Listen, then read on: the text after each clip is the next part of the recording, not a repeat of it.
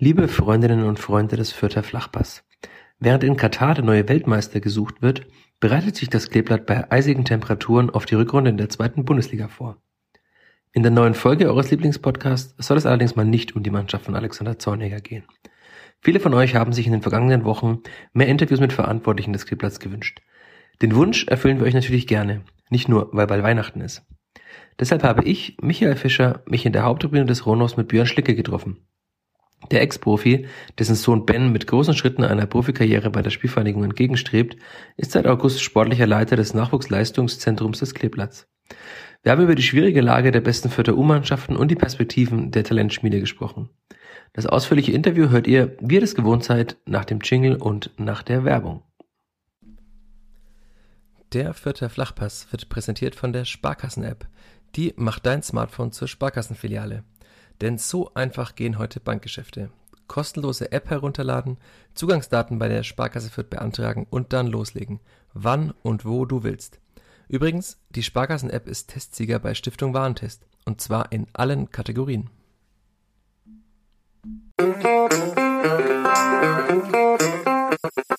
Vierter Flachpass, der Kleeblatt-Podcast von nordbayern.de. Lieber Björn, lass uns mit einer Frage einsteigen, die ich so rasch das, was ich vor einem Jahr schon mal gestellt habe. Die Frage ist, muss man sich Sorgen machen ums Vierter NLZ? Mm, nee, denke ich nicht. Warum sollte man sich Sorgen machen? Weil die Ergebnisse vielleicht ein bisschen ausbleiben, aber das sehe ich sportlich und es gibt immer Potenziale zu verbessern. Von daher, ähm, wir arbeiten täglich daran, damit die Ergebnisse wieder kommen. Aber letztendlich nicht, sind nicht die Ergebnisse das Ausschlaggebend, sondern die Entwicklung der Spieler. Und ich glaube, die letzten Jahre hat es auch gezeigt, dass beim Kleeblatt gut ausgebildet wird, äh, unabhängig von den Ergebnissen. Ich glaube, die Durchlässigkeit hat es gezeigt in den letzten Jahren, dass da auch Talente rauskommen können, auch wenn man nicht mit den, in den höchsten Ligen spielt. Das heißt, es macht dir keine größeren Sorgen, dass die U17 jetzt bald wahrscheinlich absteigen wird, nehme ich an. Und die U16 jetzt auch dann, die ist derzeit Vorletzter in der Bayernliga, dass beide Mannschaften absteigen werden, also zwei der drei höchsten Mannschaften. Es wäre natürlich schöner, wenn man irgendwie ähm, im, im Soll bleibt und in der Liga bleibt. Aber letztendlich ist das ein Ergebnissport und äh, Ergebnisse über einen gewissen Zeitraum widerspiegelt ja immer, dass man vielleicht irgendwas nicht optimal gemacht hat oder vielleicht ähm, etwas schlechter gearbeitet hat wie der Rest der Liga. Von daher gehört es mit zum Sport dazu, gewinnen, verlieren. Das ist nicht so tragisch, aber ähm, wichtig ist, die Schlüsse daraus zu ziehen, warum das passiert ist oder warum das vielleicht passieren sollte, äh, um es dann einfach besser zu machen. Und äh, zu der Thematik Abstieg, ähm, die U16 oder wenn die U17 absteigt, beinhaltet es logischerweise eh auch die U16 absteigen. Also von daher, ähm, wie gesagt, ist es nicht so schön, aber es gehört auch zum Fußball dazu und zur Entwicklung der Spieler. Du hast jetzt gerade angesprochen, dass man Schlüsse aus diesem sportlichen Verlauf zieht. Wie sehen diese Schlüsse aus? Oder ist noch zu früh? Jetzt bist du erst seit vier Monaten da. Ja, ähm, für mich ist es noch ein bisschen zu früh. Also ich bin jetzt, haben mir vorgenommen, in dem Jahr noch ein bisschen äh, zu analysieren, zu schauen, äh, was, was für Eindrücke kann ich sammeln, ähm, ähm, wie sind wir wo auf, wie und wo aufgestellt. Ähm, und da befinde ich mich noch in der Analyse. Und ja, wir haben ein gutes Team trotzdem, die das selbstkritisch angeht, diese Thematik. Und zur gegebenen Zeit wird dann auch ein paar Veränderungen oder ja, andere Richtungen vorgegeben. Ist es eine mögliche Veränderung, dass man jetzt dann auch noch in der U17 auf Vollzeittrainer zum Beispiel setzt? Also es gab ja, vor einigen Jahren hat das Kleeblatt viele Teilzeittrainer noch gehabt, die nebenbei Lehrer waren und so weiter. War das in der U23 und U19 schon mal auf Vollzeit gesetzt? Tobias Gitschier ist ja schon lange im NLZ, aber ist noch Lehrer nebenbei. Ist das auch mal eine Option, dass man halt noch, also der Person noch mehr Zeit gibt, indem sie einfach Vollzeit auch für diese Mannschaft arbeiten kann? Hm, das kann man so und so sehen. Ich bin eher ein Freund davon, äh, gute Trainer weiterzuentwickeln. Ob die dann Vollzeit sind oder Teilzeit, das sei mal dahingestellt. Normalerweise würde man denken, man kann sich Vollzeit natürlich voll auf, konzentrieren auf seine Trainerarbeit und sein Tun und Machen. Aber ähm, für mich ist ausschlaggebend, ist jemand ein guter Trainer, kann der die Jungs erreichen, kann er die Jungs weiterentwickeln. Und das ist eigentlich das vorrangige Ziel, ob der jetzt 60 Stunden da ist oder 35. Das liegt ein bisschen an der Effektivität, wie man arbeitet und wie man an die Sache rangeht, glaube ich. 35 Stunden Teilzeit ist aber auch sportlich. Ja. Oder 23. also das heißt, der, dieser Abstieg jetzt der U17 auch ist jetzt gepaart mit dem Abstieg der U19 letztes Jahr jetzt nichts, was was den ganzen Verein jetzt dazu veranlasst, alles irgendwie umzukrempeln. Also waren sie dann noch drei Abstiege oder fast ein Abstieg der U23, die U19 ist schon mal abgestiegen vor ein paar Jahren. Mhm. Also es ist nicht so, dass man jetzt dann sagt, jetzt muss man alles komplett neu machen oder du willst alles komplett neu machen. Wie ich schon gesagt habe, wünschenswert ist natürlich in den höchstmöglichen Ligen zu spielen, aber äh, das ist ja kein Wunschkonzert. Mhm. Also wir, wir wissen ganz genau, wo wir herkommen, wo wir aktuell stehen, auch äh, in Bezug auf Konkurrenz in Bayern, äh, in den äh, umliegenden Bundesländern, die natürlich auch mittlerweile ähm, ja, sehr aggressiv im Jugendbereich sind und sehr aktiv auf dem äh, Sektor sind. Von daher ähm, gibt es natürlich auch wesentlich mehr Konkurrenz wie noch zum Beispiel vor 15 Jahren. Ja, da, da äh, waren die bekannten Talente, Ausbilder oder Vereine wie Bayern München 60, äh, vielleicht sogar noch Stuttgart oder ähm, ja, andere Vereine in dem oder aus diesem Segment. Und jetzt mittlerweile hat man natürlich viel mehr mit Hoffenheim, mit RB Leipzig. Also es ist, der scheut ja keiner mehr irgendwie die Landesgrenzen oder die, die Bundesgrenzen dazu äh, zu übergehen und zu sagen, ich hole mein Talent mit 15 in meine Akademie. Also von daher ähm, ist es für uns auch nicht so einfach, an gute Talente ranzukommen. Klar, die Regionalen, die müssen wir kennen, die, da wollen wir schon äh, uns äh, positionieren, aber das heißt nicht automatisch, dass wir alle bekommen vor, sagen wir mal, 15 Jahren war die Spielverhandlung ja auch noch, also kam kurz nach diesen ganzen Vereinen, die du gerade genannt hast, war im Halbfinale im Deutschen Meisterschaft. Ist sowas überhaupt nochmal möglich oder ist dafür die Konkurrenz auch natürlich finanziell und auch in der ganzen Ausstattung und so schon meilenweit voraus? Ja, an Ergebnissen zu messen ist immer schwierig, aber mhm. ich sehe das schon ein bisschen, also in weite, weite Ferne so ein. Ziel, mal wieder in, in so äh, Sphären zu kommen. Von daher, ähm, ich glaube, wir sind, wir sind gut daran beraten, wenn wir ähm, uns auf die Entwicklung der Talente aus ähm, ja, äh, versteifen oder unser Augenmerk richten und, und da natürlich auch die Durchlässigkeit nach oben ein bisschen äh, aufrechthalten, die im Moment ganz gut ist, ähm, losgelöst von Ergebnissen. Auf der JHV vor ein paar Wochen hat Holger Spielwagner verkündet, dass die Spielverein letztes Jahr drei Millionen Euro ins NLZ äh, gesteckt hat. Ist ja doch relativ viel. Also wenn man den Etat so der Profimannschaft sieht, sind drei Millionen fürs NLZ schon viel Geld. Also da kann man schon ein bisschen was damit anstellen ist bestimmt viel, aber man kann immer noch mehr ausgeben und mhm. kann man deutlich weniger ausgeben. Aber äh, ja, wir haben natürlich auch ein bisschen Apparat mittlerweile. Das ist auch äh, Unterschied zwischen jetzt und vor 15 Jahren. Da sind ein paar ähm, Festangestellte. Ähm, klar sind die Kosten natürlich auch ähm, ein paar von, von den Spielern dabei, aber äh, ich denke schon, dass das ein Rahmen ist, mit dem man gut arbeiten kann. Aber es gibt natürlich auch Konkurrenz, die deutlich mehr hat.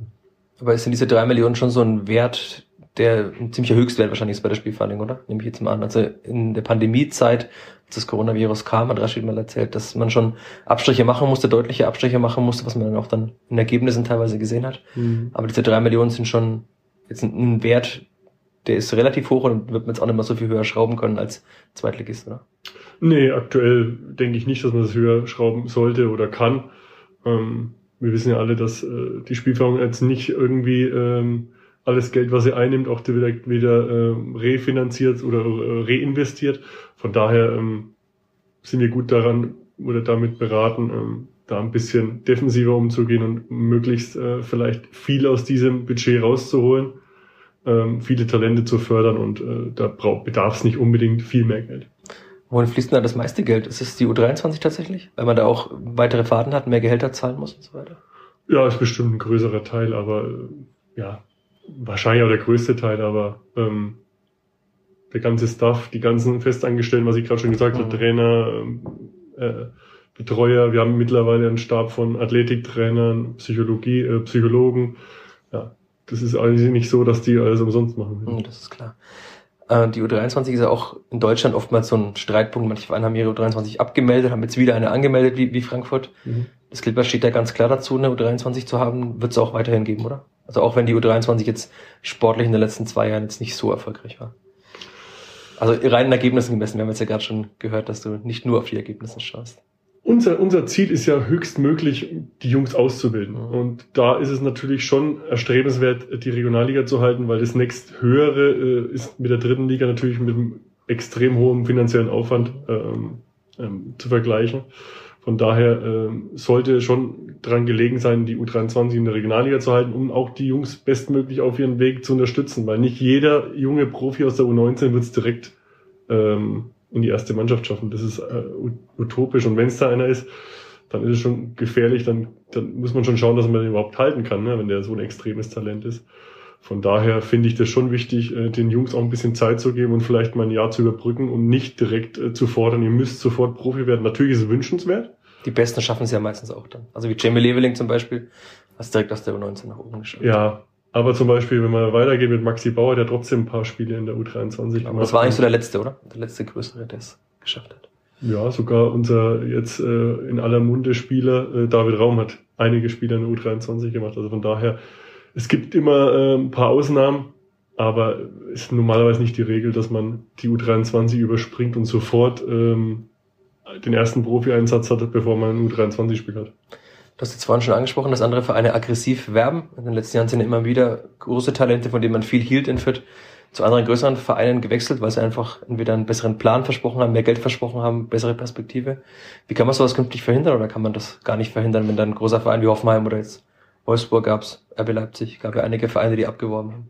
Letztendlich hängt es ja damit zusammen, wie sehen wir die Spieler, wie sehen die Spieler sich in ihrer Rolle hier im Verein, äh, wie schätzen sie ihre Zukunftspläne oder Möglichkeiten hier im Verein ein. Und wenn man den äh, offenlegt, dass man mit denen arbeiten möchte und die ähm, natürlich höchstmöglich äh, ausbilden möchte für einen Platz in, in der Lizenzmannschaft, ähm, dann, dann ist es immer so, dann glaubt es jemand oder manche glauben es eben weniger und manche sind geduldiger und manche sind ungeduldig. Und ähm, wenn dann jemand meint, äh, sich verändern zu müssen, vielleicht zum noch größeren Verein zu gehen, um den Ausbildungsweg dort einzuschlagen, dann, dann ist es zwar schade, aber wir probieren natürlich unsere super, unsere guten Talente oder unsere Top-Talente da schon einen Weg aufzuzeigen und sagen, okay, also in der Vergangenheit haben wir es oftmals geschafft, ob wir es in dem Fall schaffen, ist, steht in Sternen, aber wir, wir geben zumindest alles dafür, dass der Weg ähm, ja, dahin geebnet werden kann. Wie sieht sowas dann aus? Dann mit den Eltern und dem Spieler arbeitet man dann irgendwie einen Karriereplan, mögliche Stationen, wann darf man mal oben mit trainieren? Sieht es so aus oder ist es dann noch spezifischer? Ja, das ist, fängt ja schon unten an. Also wir haben zum Beispiel äh, auch pädagogische Unterstützung, wir haben schulische Unterstützung, wir haben ähm, Individualtraining, wir haben mit den Athletiktrainern extra Einheiten mit den Spielern. Ähm, ja, das ist so ein Rundumpaket. Klar gehört mittlerweile ein Gespräch mit dem Berater dazu, ein Gespräch mit den Eltern, die sitzen alle in einem Boot. Die wollen meistens das Beste für den Spieler, hoffe ich doch zumindest. Wir natürlich auch. So die Frage, wie das Beste aussieht, ob es finanziell ist oder die Entwicklung. Ja, das muss ja jeder selbst ja. wissen. Also es kann ja äh, jeder selbst entscheiden, wie kurzfristig der Plan da gedacht ist und äh, oder wie langfristig. Und äh, unser Ziel ist natürlich, äh, unsere Talente ja bestmöglich zu versorgen, dass da gar keiner in, die, äh, in den Gedanken kommt, sich verändern zu wollen. Eines dieser Talente ist jetzt Emil Kramer, in den letzten Wochen U15-Nationalmannschaft gespielt zum Beispiel. Wenn man sich so die U15-Nationalmannschaft anschaut, da sind die meisten Spieler von eben diesen vorhin genannten Vereinen von Hoffenheim und so weiter. Mhm. Ist es überhaupt möglich, so einen Spieler auf Dauer bei der Spielvereinigung zu halten? Oder ist dann irgendwann die Konkurrenz ist so groß einfach und so mächtig, dass ihr dann einfach sagt, okay, irgendeiner wird es dann schon schaffen, ihn zu sich zu ziehen? Ja, ich habe mir tatsächlich die Liste auch angeschaut von eingeladenen Spielern. Da war ähm, Kräuter Fürth eine der wenigen Mannschaften, die äh, in der zweiten Liga aktuell spielen. Ähm, ja, ist, ist, ist doch schön, wenn, wenn ein kleinerer Verein oder ein sogenannten kleineren Verein im Haifischbecken auch äh, gute Spieler ausbildet und dass man dann Begehrlichkeiten weckt, ist auch ganz normal. Aber ich glaube, Emil in dem Fall weiß, woran er hier ähm, beim Kleeblatt ist und wir setzen natürlich da alles daran, dass, dass, dass er ja, den Weg bei uns schafft und, und wir ihn gut begleiten können. Hat er wahrscheinlich auch einen Vater, der ihm vom Kleeblatt ein bisschen vorschwärmen kann. Ja, aber der Papa, der ähm, von, kann ja von mehreren Vereinen vorschwärmen, also von daher gibt's ja nicht nur einen. Ja, die Frage ist, wo er erfolgreicher war, aber klar. äh, anderer Spieler, von dem man in letzter Zeit viel gehört hat, äh, heißt auch Schlicke mit Nachnamen. ist dein Sohn. Ja. Ähm, wie ist es für euch beide? Ist es komisch, jetzt dann der Chef und nicht nur der Papa vom Sohn zu sein?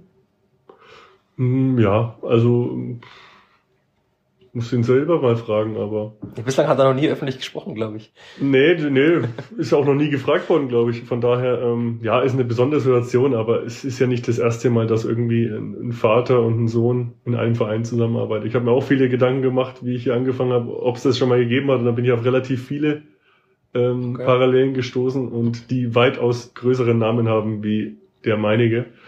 Von daher ähm, ist es ja nett, aber letztendlich geht es um Jungen und muss seinen Weg machen. Äh, den wird er hoffentlich ohne mich machen oder mit mir. Also von daher liegt es eigentlich nur an ihm, wie weit es dann noch nach oben geht. Und ich versuche, ihn zu unterstützen, genauso wie alle anderen Spieler hier im NLZ. Also mich freut es genauso, wenn es er schafft oder ein anderer. Es ist immer schön, wenn ein eigener Jugendspieler dann den Weg in die erste Mannschaft schafft. Das ist eigentlich unser Ziel und wie der letztendlich heißt, ist mal erstmal egal. Bist du selbst manchmal überrascht, wie, wie früh er schon jetzt schon oben mitgespielt hat? Er ist jetzt 16 geworden mittlerweile. Ich die ganze Zeit, er ist 16, jetzt ist er mal 17 geworden. Ja, endlich ist er mal 17 geworden. Ja. Aber er ist ja immer noch, also der jüngere A-Jugendjahrgang eigentlich. Das ja, heißt, ja. Äh, und er trainiert ja schon oftmals oben mit, spielt oben mit, spielt U23. Ist das dann, als Vater, man denkt man sich auch mal kleiner Junge, jetzt ist er plötzlich so weit oben, so schnell schon? Ja, ja, und äh, da habe ich mich manchmal selbst, weil er auch so schon immer groß war und mhm. ähm, ja, dann verlangt man auch als Vater oder als Außenstehender irgendwie ein bisschen mehr wenn man sich dann mal äh, eine ruhige Minute nimmt und sagt, okay, hm, der Junge ist erst 16, jetzt 17, tritt man auf die Bremse. Ne? Eigentlich darf ich noch gar nicht so viel erwarten und der soll seine Erfahrungen machen in, in jeglicher Hinsicht. Ähm, positive wie negative, die musste jeder junge Spieler machen, von daher soll er die auch machen, aber ja, manchmal muss ich schon äh, aufgrund seiner Statur und seines Erscheinungsbilds natürlich schon ein bisschen zurückstecken, weil man, ja, jüngere Jahrgang A-Jugend, nicht, dass man es irgendwas überstürzt. Das ist auch für ihn wahrscheinlich schwierig, weil es auch jetzt schon große Erwartungen an ihn geknüpft werden. Ne? Also wenn ein 16-Jähriger bei den Profis mittrainiert und teilweise mitspielt in den Testspielen, dann erwartet man natürlich auch schon früh sehr viel. Mm, ah, ich glaube, ich würde ihn so einschätzen, der ist ein bisschen ähnlich wie ich. Ich glaube, er ist sein schärfster Kritiker und er erwartet von sich was. Was die anderen von, von einem erwarten, das kann man nicht steuern, aber letztendlich die eigenen Erwartungen sind meistens die am höchsten stecken. Mhm. Und ja, die gilt es natürlich dann auch ein bisschen äh, ja, zu bündeln und vielleicht ein bisschen anders einzuschätzen und sich trotzdem ein bisschen Zeit zu geben. Ja, das war zwar schwierig, aber ähm, da sind wir ja auch ähm, ein großes Team außenrum, um die jungen Spieler da natürlich auch ein bisschen zu unterstützen und zu lenken. Wie viel Björn Schlicke steckt in Ben Schlicke? Fußballerisch?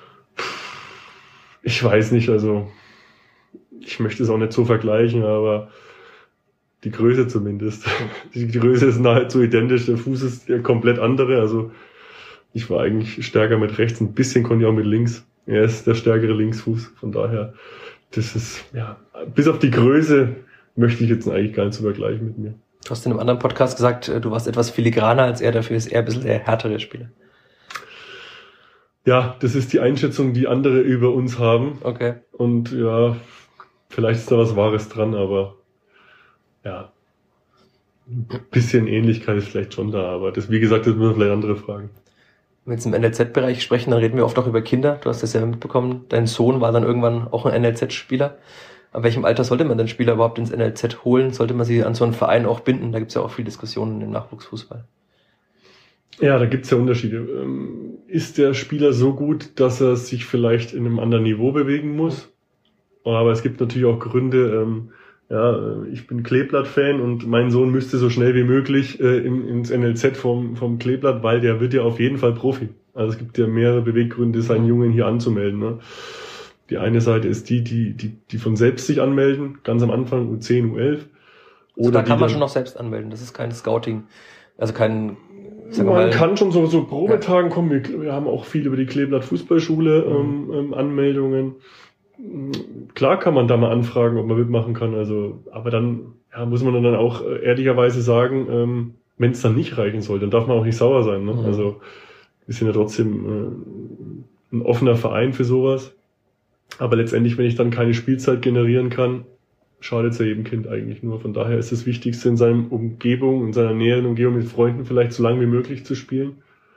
Und wenn, wenn man dann selbst merkt oder die Eltern merken, gut, die Eltern ist vielleicht manchmal eine schlechte äh, ähm, Parameter, aber ähm, wenn man sagt, okay, man fühlt sich ein Stück weit unterfordert, dann vielleicht den Weg zum größeren Verein. Aber es muss nicht unbedingt die Spielvereinigung sein, man kann auch jetzt vielleicht mal einen Zwischenstep machen, um, um äh, vielleicht den, das Kind ein bisschen darauf vorzubereiten, was dann letztendlich in einem NNZ, gerade im Leistungsbereich, dann äh, verlangt wird. Dein Sohn ist ja auch relativ spät dann ins NNZ gewechselt. Also jetzt nicht mit zehn Jahren zum Beispiel.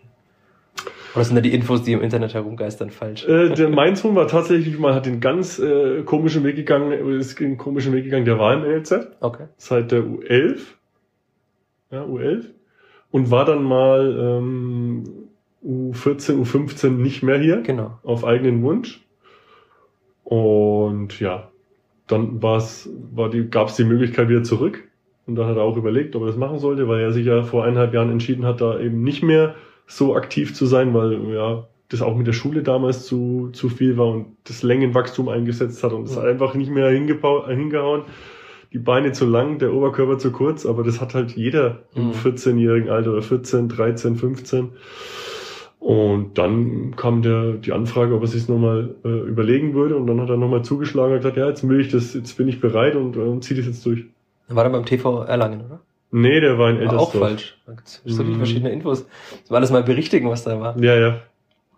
Aber das ist dann wahrscheinlich schon ein nicht alltäglicher Weg, dass man im NLZ mal Ware rausgeht und dann wieder reinkommt. Also das passiert jetzt nicht jeden Tag. Och, ich habe ich hab ganz prominente Beispiele, zum Beispiel die, äh, wenn ich jetzt, ich habe mit Patrick Helmes oder Patrick Helmes gespielt in Köln, der ist auch äh, im NLZ von Köln, ähm, ja, ähm, dem ist nahegelegt worden, äh, die Mannschaft zu verlassen, den Verein zu verlassen, weil er einfach keine Spielzeit bekommen hat, mhm. ist trotzdem dann Profi geworden und Nationalspieler. Also von daher muss nicht immer die komplette NLZ-Karriere da sein, um Bundesliga zu Profi zu werden.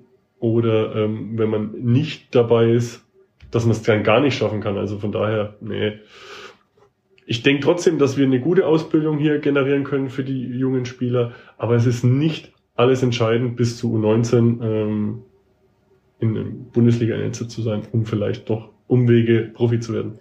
Es ist aber schon so, dass man möglichst früh die Spieler eigentlich da haben will. Das hat Holger Spielwagner mal gesagt, dass es schon ein Weg der Spielvereinigung ist, möglichst früh Jahrgänge zusammen zu haben und sie möglichst gemeinsam auch hochzuziehen, damit sie mhm. sich kennen, damit sie gemeinsam spielen und damit sie auch diese, wird ja oft zitiert, Klippler-DNA auch haben. Also es ist schon ein Wunsch, sagen wir mal so ab der U14 wahrscheinlich spätestens die Jahrgänge zusammen zu haben, um sie nach oben zu ziehen, oder?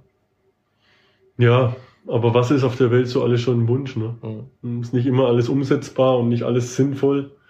Ähm, ja, das, das, das wird die Zeit zeigen, ob, ob das, äh, was der bessere Weg ist. Ähm, wenn ich jetzt die U19 gerade anschaue, das sind jetzt nicht so viele, die seit der U14 hm. hier sind. Also von daher ist dann schon noch eine Fluktuation. Der eine ist verletzt, äh, der andere setzt mehr auf die Schule. Ähm, bei dem einen hat es vielleicht mal eineinhalb Jahre nicht so hingehauen, leistungstechnisch, deswegen ist er vielleicht nicht auf seine Spiele gekommen. Also es gibt viele Gründe, aber wünschenswert ist natürlich, eine U12 irgendwann mal in die 19 komplett um überzubringen. Das und wird dann ja nie klappen wahrscheinlich.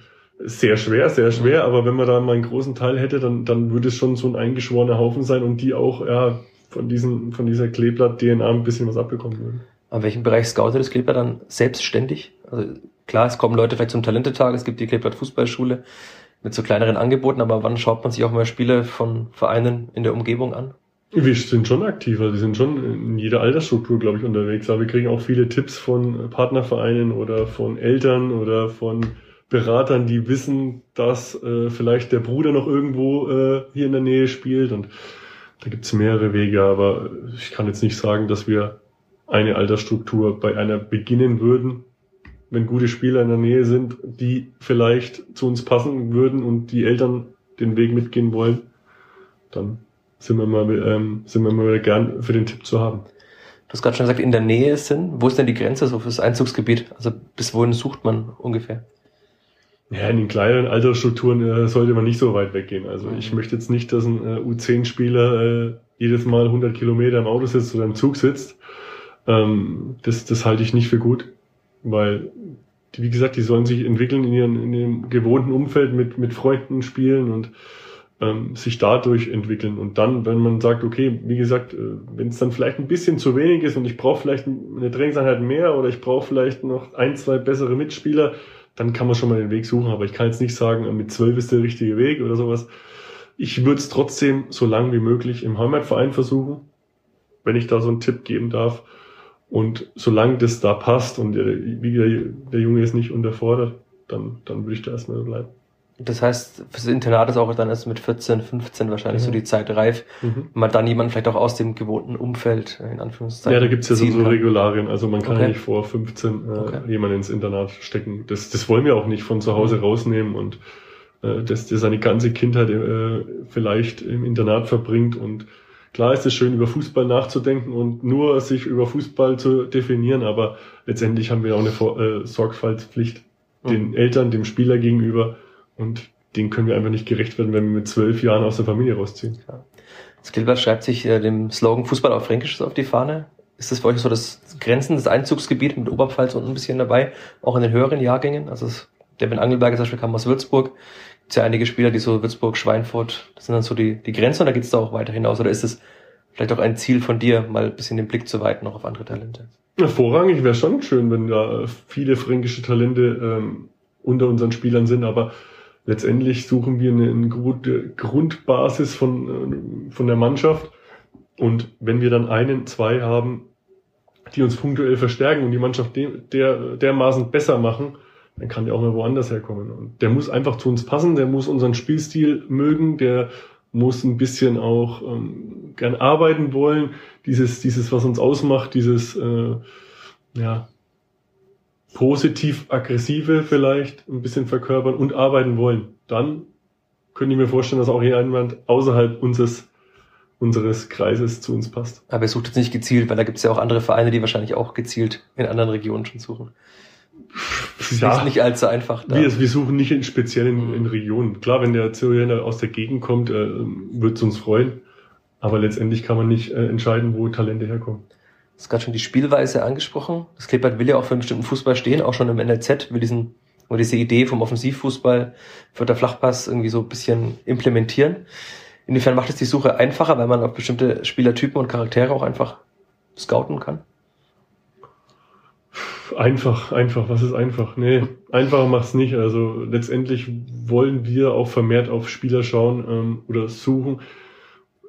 Letztendlich geht's nicht darum, wer ist fertig oder wer mhm. ist, wer passt zu uns, weil er das und das kann. Äh, es gibt keinen fertigen Spieler, der zu uns kommt. Deswegen äh, müssen wir schauen, wie ist die Mentalität, wie ist das äh, Bestreben nach Verbesserung, wie ist, ist er äh, im sozialen Umfeld aufgestellt, wie macht er eine Gruppe besser? Wie nimmt er Einfluss auf eine Gruppe? Und das ist, sind so die Punkte, auf die wir jetzt in Zukunft achten möchten oder auch schon geachtet haben, ähm, wo es auch richtig Spaß macht, mit den Jungs zu arbeiten und die sich auch weiterentwickeln wollen. Aber es macht es natürlich auch einfacher für die Durchlässigkeit, die du vorhin angesprochen hattest, wenn die Spieler schon wissen ungefähr, was fußballerisch von ihnen erwartet wird. Also klar hat jeder Trainer noch mal eine andere Formation, hat andere Details, die er gern haben will. Also Zorniger ist ein anderer Trainer als jetzt zum Beispiel Schneider vorher vom Fußballerischen.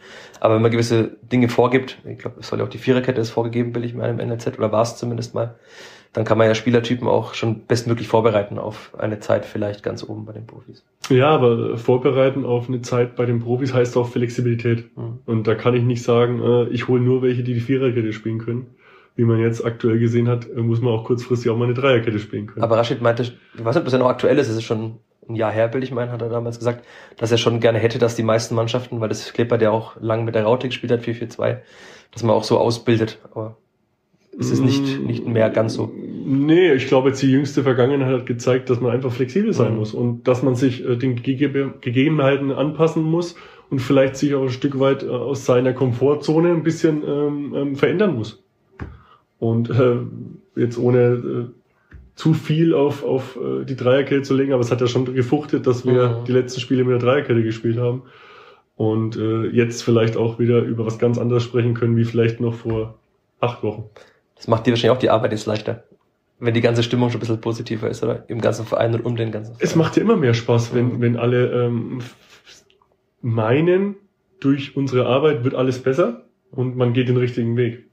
Als wenn man immer arbeitet, immer arbeitet und dann sagt, okay, ähm, was zählbar ist, kommt eigentlich nicht dabei raus.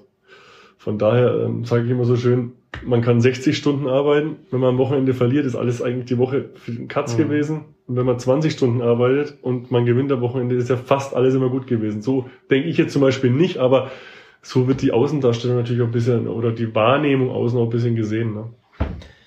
Mit, es soll keine Viererkette mehr geben, keine so starren Vorgaben mehr, aber es gibt ja doch NLZ, die, die ganz großen Namen wie jetzt Barca, Ajax, die ja für gewissen Fußball stehen. Ist auch so was, was du in Fürth implementieren willst, trotzdem noch, trotz aller Flexibilität, dass man dann auch ganz klar sieht, wie man ausbildet, oder willst du möglichst breit ausbilden, auch im Nachwuchs?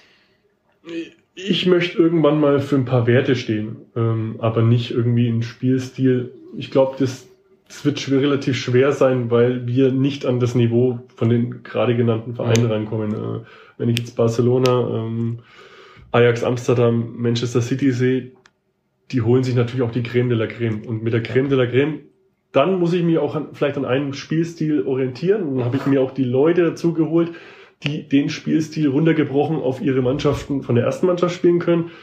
Hm, ich glaube, es ist, wird schwer, zu, äh, schwer sein, das in Fürth zu implementieren.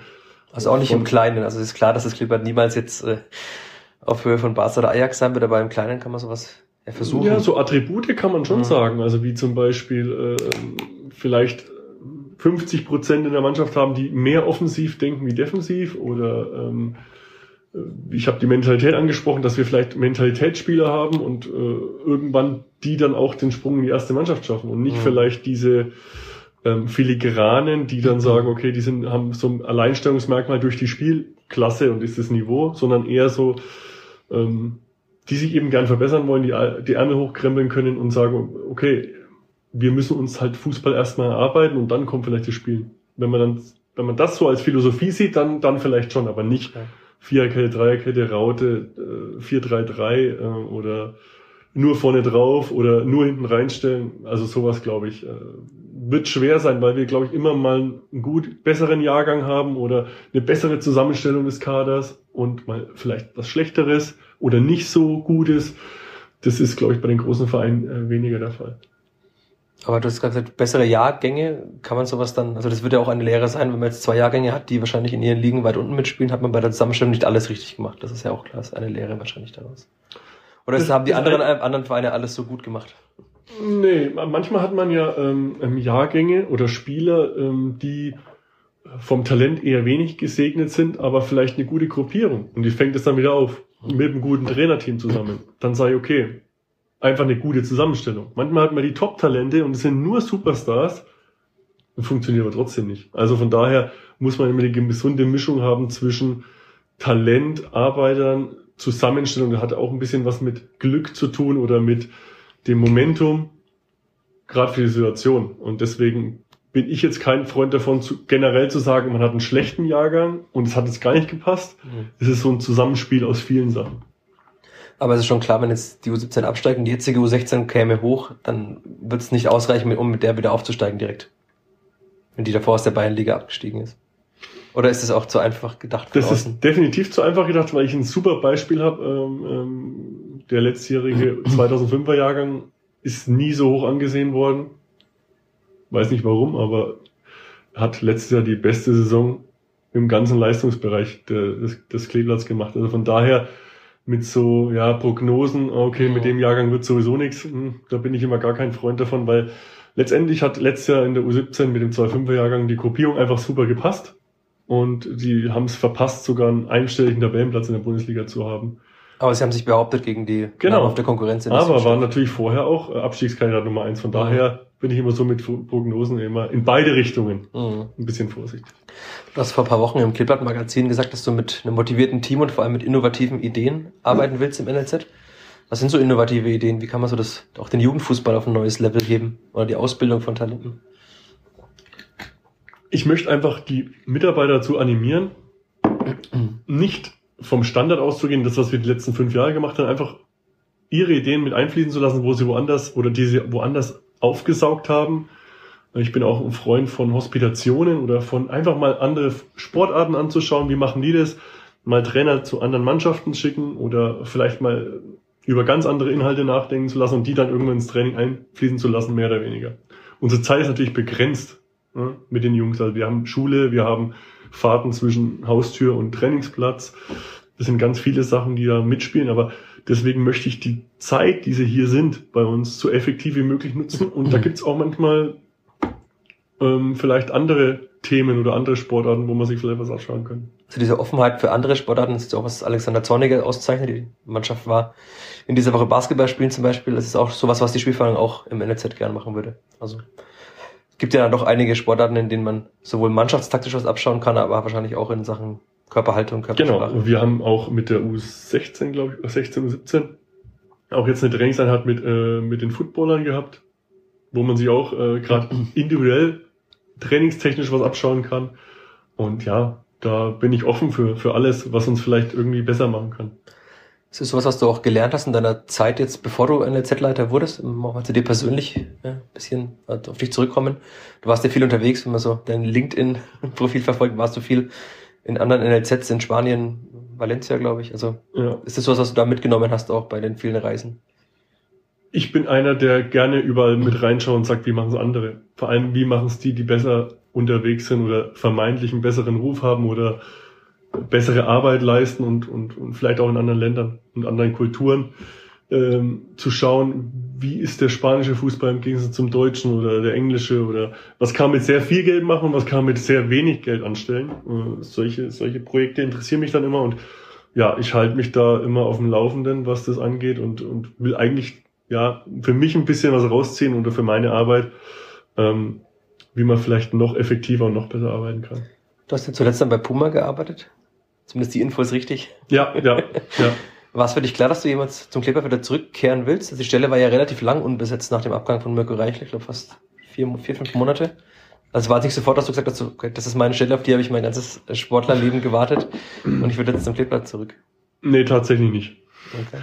Also irgendwann ähm, habe ich mich dann entschieden, da zu Puma zu gehen und, und diesen Bereich ein bisschen aufzufrischen. Die haben mich da gebeten, äh, da vielleicht ein bisschen Augenmerk drauf zu werfen und vielleicht eine, ja, eine Ex-Spieler, eine Profi-Perspektive denen zu bieten und gewisse ähm, ja, Sachen in Europa einschätzen zu können. Du warst Football Talent Scout, hieß es. Was, was heißt? Ja, mein Job war eigentlich so runtergebrochen, sag ich mal, ähm, die, ja, die neuen Stars in jeden Ligen ähm, für Puma zu scouten und einzuschätzen, wer macht den Weg möglichst weit nach oben. Und da war ich eben für die äh, fünf Länder zuständig. England, Italien, Spanien, Frankreich und Deutschland.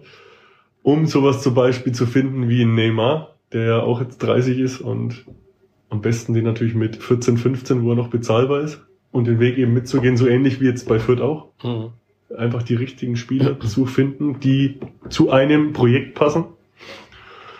Und das war meine Hauptaufgabe und natürlich dann auch ganz eng mit den Top-Mannschaften, ähm, mit denen ich jetzt immer noch in Kontakt bin, mich auszutauschen über Scouting und das Netzwerk von denen zu nutzen, wie Manchester City, ähm, FC Valencia, ähm, Marseille, Dortmund und AC Mailand. Also ist relativ spannende Aufgabe gewesen. Das heißt, da kommen jetzt dann bald die Talente von da, kommen nach Fürth.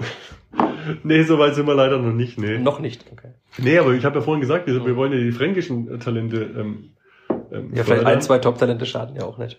Ja, vielleicht sind wir mal so weit, aber das ist noch ganz, ganz weit weg, weil da gibt es Mhm. noch ganz viele Zwischenschritte für die Talente aus, Mhm. aus den europäischen Ligen, die dann, ja, vielleicht Fürth jetzt mal durch letztes Jahr durch die Bundesliga gekannt haben, aber letztendlich äh, noch nicht auf, auf dem Bildschirm haben.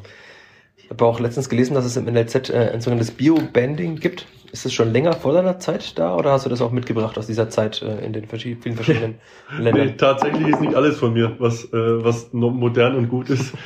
Nee, das ist einfach ein wichtiger Bestandteil, zu wissen, wie kann man ein Talent einschätzen. Ähm, Kannst du es mir kurz erklären, was das bedeutet? Ja, letztendlich ist es, äh, gibt es ein, ein, ein datives Alter und Mhm. ein biologisches Alter. Mhm. Und das muss nicht immer an der gleichen Stelle sein. Also kann Dein zum Sohn sieht aus wie 25. zum Beispiel, wenn man jetzt meinen Sohn nimmt, der schaut ein bisschen weiter aus und ein bisschen reifer, ist aber komischerweise der Jüngste in seinem Jahrgang. Mhm. Und wenn man das dann sieht, aber in der U19 ist dann nicht mehr ganz so dramatisch, aber U14, U15 ist so das berühmte Alter, wo dann äh, ganz viele Spieler einen Riesenschritt gemacht Mhm. haben und einfach manche noch ein bisschen hinterherhinken. Und es kann wirklich mal in einem Jahrgang sein, dass die vielleicht drei Wochen auseinander sind vom, äh, vom normalen Geburtsdatum, aber entwicklungstechnisch vielleicht zweieinhalb Jahre auseinander sind. Und da muss man irgendwie einen Weg finden, okay, äh, gibt man den Jungs, die noch Spätentwickler sind, heißt das dann, ein bisschen mehr Zeit und dann gibt's eben verschiedene Trainingsgruppen und dann kann es auch mal sein, dass ein U14-Spieler bei der U13 mit trainiert, weil es für ihn einfach gut ist und aber da muss man in die Kommunikation gehen, auch gerade mit den Eltern, weil es Mhm. heißt nicht irgendwie zurückstecken, sondern nein, was ist aktuell für den Junge das Beste? Und das Beste ist, sich mit körperlich Gleichen zu messen und nicht mit denen, die vielleicht vom Datum her gleich alt sind, aber eineinhalb bis zwei Jahre voraus sind. Das, die Spielfang erhofft sich davon vor allem, dass man Spieler nicht zu früh aussortiert, weil sie vielleicht den Schritt noch nicht gemacht haben in ihrer Entwicklung. Genau, genau. Das ist das Ziel, um, um ja ein Stück weit Chancengleichheit in der Ausbildung zu generieren. Du hast gesagt, äh, es ist schon viel gewonnen, wenn unsere Talente die Fehler, die ich gemacht habe, nicht nochmal machen. Was sind so die größten Fehler, die kein Talent machen sollte im NLZ? Äh, der größte Fehler, den ich mir anlassen muss, ist Ungeduld. Okay. Ungeduld hat mich vielleicht auch dahin gebracht, wo ich letztendlich hingekommen bin, aber hat mich vielleicht in gewissen Situationen auch ein bisschen ja unter Druck gesetzt, was ich jetzt äh, vielleicht an jungen Spielern weitergeben kann, vielleicht sich mal ein, zwei Monate oder ein halbes Jahr mehr Zeit zu geben, um den Entwicklungsschritt vielleicht beenden zu können und nicht schon auf halbem Weg schon wieder was Neues zu suchen. Muss man das vielleicht sogar den Eltern noch mehr sagen? Ja, aber meine Ansprechpartner sind eigentlich erstmal die Jungs, weil ähm, die Eltern ist schön, dass sie die Jungs unterstützen, aber letztendlich äh, möchte ich nicht, dass die Eltern hier im Stadion spielen, sondern irgendwann mal die Jungs. Und wenn ich mit den Jungs hier weiterkomme und die vielleicht ein bisschen zu jung sind und noch nicht auf das einsteigen können, was ich von denen möchte, dann kann man auch die Eltern mit ins Boot nehmen. Aber letztendlich geht es mir um die Jungs und ich weiß auch, die Eltern sind ein ganz großer, wichtiger Bestandteil, aber ich möchte weniger mit den Eltern arbeiten wie mit den Jungs. Ist das so einfach, wie das klingt, dass man sagt, na, jetzt gehst halt mal ein Jahr runter oder jetzt bist, sei mal nicht so ungeduldig, du wirst schon, deine Zeit wird kommen. Es sind trotzdem immer noch teilweise Jugendliche, die noch in der Pubertät stecken. Das ist du meinst so einfach. Biobanding? Zum Beispiel, aber halt auch nee, allgemein, da spielt die Ungeduld ja mit rein, wenn man sagt, du gehst jetzt erstmal einen Schritt zurück, also aus Spielersicht, mhm. gehst mal einen Jahrgang zurück. Das, das, so darf man ja nicht. Also man kann das nur im Training äh, praktizieren, das mhm. mit dem Biobanding.